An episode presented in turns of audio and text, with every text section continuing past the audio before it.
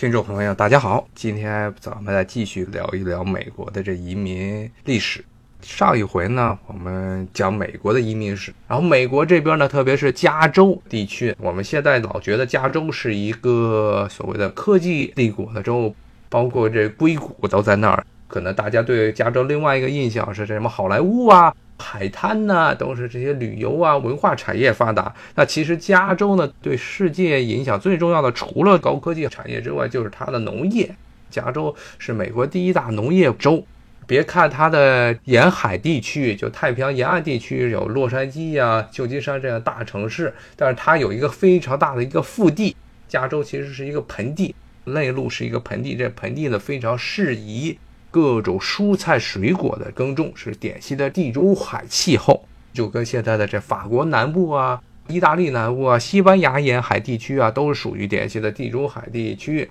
非常适宜于各种水果呀，包括葡萄的种植。所以加州的红酒业也世界非常出名。但这些产业呢，都是有一个很大的特点，就是他们农产品在到了农忙的时候，特别是到了丰收的时候呢，非常缺人手。别看这美国是一个农业机械化的大国，但是很多的弄水果、蔬菜这些时候，当他们要采摘的时候，还是需要人力的。而且白人的农场主一般都不愿意自己亲自下来干活，所以最早的这些墨西哥的移民，美国弄墨西哥移民的目的呢，就是为了让这些墨西哥移民能够帮这些白人农场主去摘桃子、摘杏儿、摘葡萄、摘草莓、樱桃，这都是加州的主要的农产品。所以呢，美国和墨西哥专门还有一个特殊的工作签证。一般的咱们中国人去美国是所谓的 H-1B 工作签证，但是墨西哥还有专门的这农业工作签证。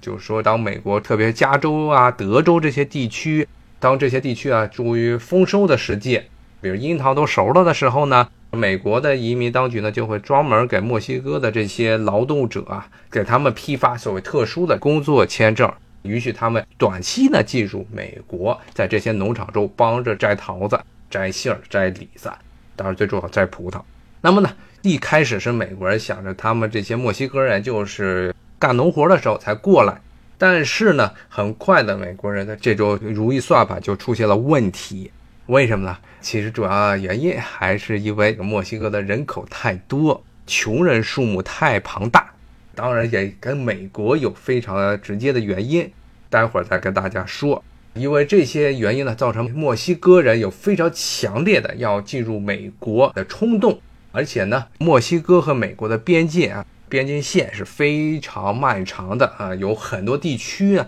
就完全是荒漠，还有草原，这些地区呢，非常难以控制偷渡人口。所以呢，其实从二十世纪初开始的时候，墨西哥的穷人就一批一批的通过美国和墨西哥的边境线进入美国。其实，在十九世纪末、二十世纪初的时候，美国的华盛顿这边的政客们就在讨论如何控制美墨边境的这种非法移民的进入。但是呢，一直到今天，我们看今天关于这方面的讨论还没有得到一个最后的定论。虽然特朗普一直要建墙，但是这墙的经费从哪儿出？这些各个州，包括联邦政府都不愿意出大头。这是一个非常长的边境线。结果呢，到今天边界的所谓的墙也是只是建了一部分，另外很多部分还是所谓的铁丝网搭建的。它这目的就是为了把墨西哥的移民、非法移民呢，就偷渡过来的人呢，挡在美国国境之外。那为什么这墨西哥的偷渡人口这么多呢？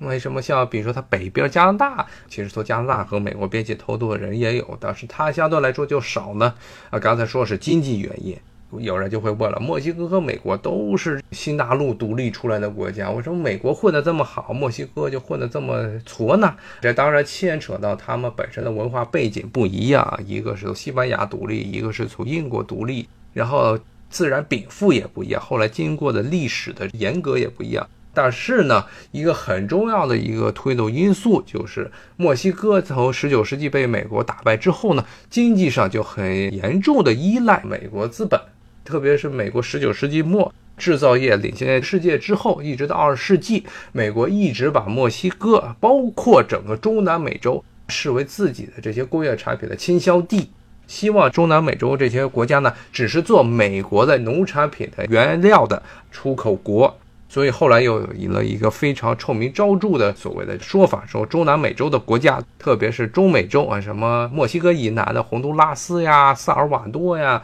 巴拿马呀这些国家，包括危地马拉，叫做香蕉共和国，就是因为当时美国的一个很大的企业，这联合食品公司啊，在当地的大肆购买香蕉种植园，然后贿赂当地的官员，把所有的农民全赶到这些。香蕉种植园中去种香蕉，所以美国对这些中美洲国家的印象就是这些国家就是产香蕉的。那具体到墨西哥呢？墨西哥情况就更加复杂。虽然美国到今天啊经常在说各国啊，包括中国、包括欧洲、包括日本、韩国，说这些国家的政府对农业补贴过于严重，说是要进行这个贸易战，天天就以政府补贴这农业为这理由要进行贸易战。但是美国本国对农业补贴的力度是非常大的。大到什么程度呢？比如说像加州这个地方，它这个地方是典型的地中海气候，夏天的时候下雨很少，冬天的时候雨比较多，其实不适宜水稻耕种的。但是呢，在他们这些农场主的游说之下，加州政府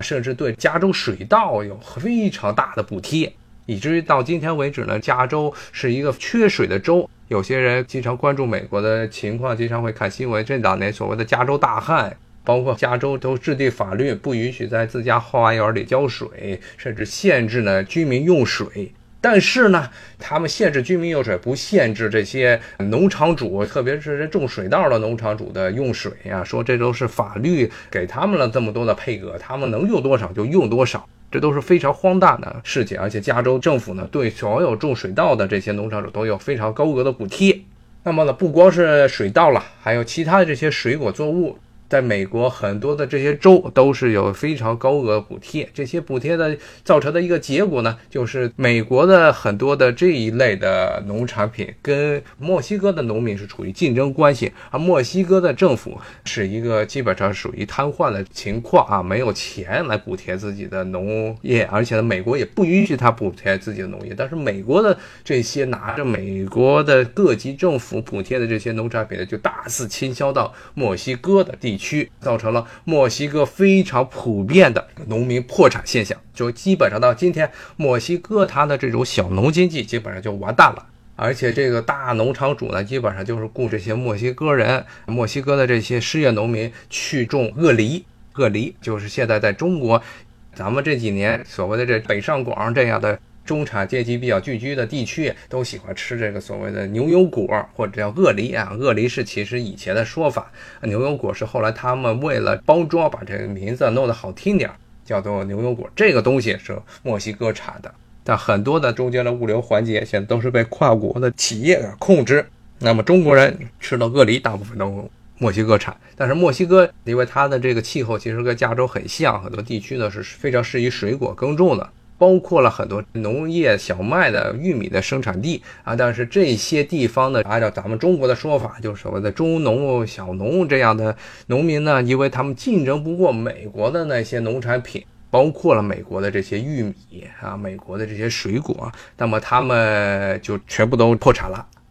破产之后呢，就带来了大批的无业游民，要不就是在墨西哥本地生活，要不呢就是像横下一条心跑到美国去。偷渡到美国去，而且最有趣的是，墨西哥很多的偷渡移民，他们的心态认为，本来这个像加州啊、新墨西哥州啊、德克萨斯州呢，都是他们自己的，所以他们偷渡过去，觉得不算是偷渡。你要是去洛杉矶，特别是洛杉矶这样的地方玩，就很明显的这种感觉，你的路上的街名全部都是西班牙语。像这个洛杉矶，它的市中心很多的街道全部都是西班牙语。我在那地方最头疼的一个事情就是拼这些西班牙语的这些地名啊，非常麻烦。但是对于墨西哥人来说，这是一个非常方便、非常简单的事情。农民破产造成墨西哥有大批的失业农民，而墨西哥又是一个农业国，所以呢，墨西哥的没有土地的这些破产的农民就有非常强烈的要偷渡到美国的倾向。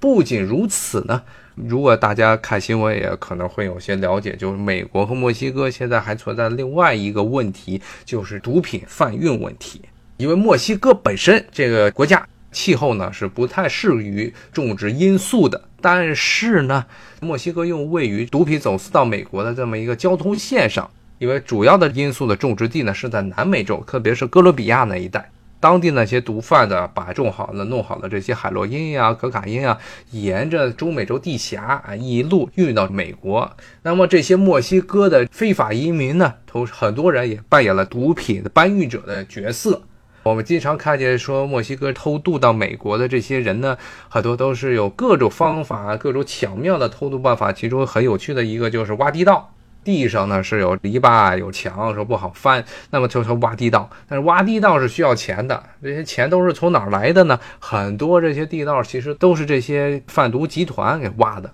他们有钱雇人去底下弄地道，雇人弄个弄车呀，拿人呢人力的挖条地道，然后呢让这些墨西哥的失业的农民带着这毒品进入美国，在美国进行贩卖。所以呢，这也是美国的这些墨西哥非法移民带来的一个很大的问题，就是毒品，毒品现象非常严重。特别是现在美国南部很多的黑帮，他们叫做西语或者拉丁裔的黑帮，他们的一个主要的功能呢，就是从墨西哥边境给导入毒品，然后在美国境内贩卖。那么呢，除了墨西哥的移民之外，其实美国，尤其这些年，还有一个非常大的倾向，就是非墨西哥的拉丁裔的人口数目也在不断的成长，不断扩大。像我居住的华盛顿地区就非常明显。在地区呢，你看见的很多的这些说西班牙语啊，也是长得矮胖胖的，路上扫地的呀。他们美国这边其实不是扫地，拿一个吹风机、鼓风机给咵把那些树叶吹到墙角，然后一铲铲到这个车上，这是他们扫地的办法。比如说酒店的门房啦，比如说像打扫卫生的，特别是所有打扫卫生的。他们都是也是讲西班牙语，也是矮胖胖的，一般都是妇女。但是呢，这些人你问他们的来源呢，说你们是哪个国家来的？他们说他们不是墨西哥的，都是萨尔瓦多人。萨尔瓦多是中美洲最小的几个国家之一，跟中国好像现在也没有建交。在中美洲地区呢，一个外号呢叫做小指头。为什么叫小指头？就因为他们国土是整个中美洲各国中最小的。但是呢，在华盛顿有非常庞大的这么几十万人的这个萨尔瓦多人的团体，他们整个国家也就差不多好像三四百万人口啊。为什么呢？就是因为这个萨尔瓦多的经济彻底的崩了，不光是萨尔瓦多一个国家的问题，包括了。危地马拉呀，像刚才说的哥斯达黎加呀，这些中美洲的小国都是普遍存在的问题，就是因为美国资本对当地的渗透，造成当地的农民的失业的现象，甚至比墨西哥还要严重。而且墨西哥呢，从某种角度来说，部分的承接了美国这些制造业。我知道美国有很多的这些汽车工厂，包括很多的比较烂的家电的工厂，都是在墨西哥，还是吸收了一部分的墨西哥的。社会闲散人员，然后呢，让他们去工厂中做活。但是对于中南美洲，特别中美洲这些小国来说呢，没有任何的制造业，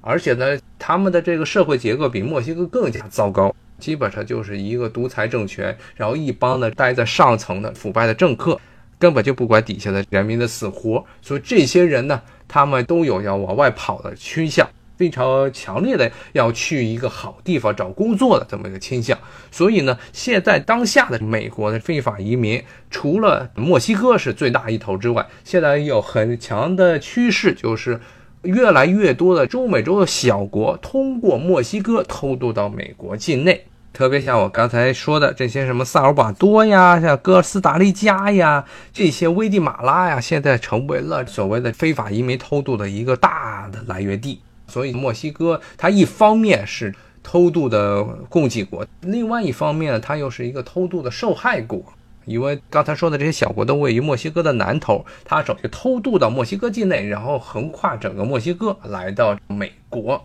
是这么一个情况。所以现在呢，美国的政府内部呢，对于非法移民，他们的态度呢就非常的这微妙。首先，像特朗普，还有他所代表的比较偏右的。比较民粹的这些团体呢，就认为应该严格限制非法移民的进入，尤其像这些西方国家一个很普遍的现象，其实都是这样，就是当你这国家处于一个上升期的时候，那么就是非常欢迎所谓的移民人口，包括欧盟在以前一段时间内呢，也是欢迎移民。为什么？就因为本国人都好吃懒做，都想挣快钱，由于经济发展，所以很多的苦活累活都让移民，但都是从别的比较穷的地方来的移民来干。包括在美国呢，由于它按照正规渠道进入美国的有技术、有能力的这些人口啊，实际上数目是很少的，所以很多这些农业地区呢，特别是加州这些农场主，对于非法移民来他们农场干活也是睁一只眼闭一只眼。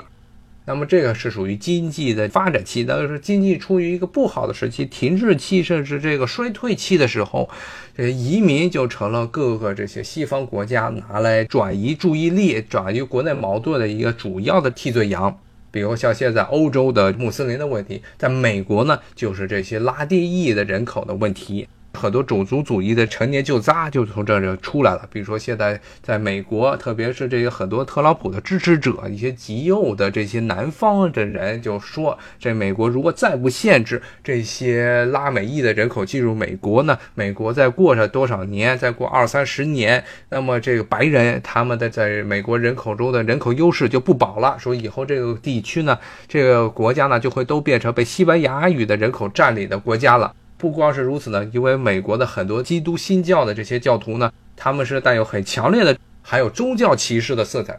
如果听过上回我讲的话美国十九世纪移民史的听众可能都知道，美国在很长一段时间呢是非常排斥天主教徒的。那么呢，现在呢很多娱乐就在那造势说，如果再这么下去的话，美国政府就要听梵蒂冈、罗马教宗、天主教教宗他的这指挥了，各种各样的这些乱七八糟的言论就全蹦出来了。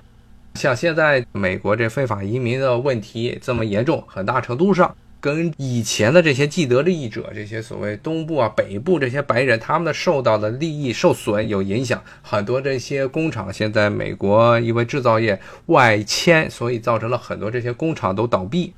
很多原来能够吃香喝辣，一年能挣的工资。可以比你很多这些普通企业中高层的经理这一级的人员的这些工资还高的那些美国的制造业工人都不干了。他们认为制造业外迁，特别是比如说迁到亚洲地区，中国包括迁到墨西哥，都是这个美国政府的一些罪。而且不仅如此呢，还有大量的从这些中南美洲过来的讲这西班牙语的这些墨西哥人啊、萨尔瓦多人呢，抢他们的工作岗位，所以这帮人也要闹。说这是工会的问题啊，就其实美国工会是一个另外一个非常值得跟大家说的问题。今天由于时间关系，可能我们也只能说到这儿了。好，谢谢大家，咱们下回再见，拜拜。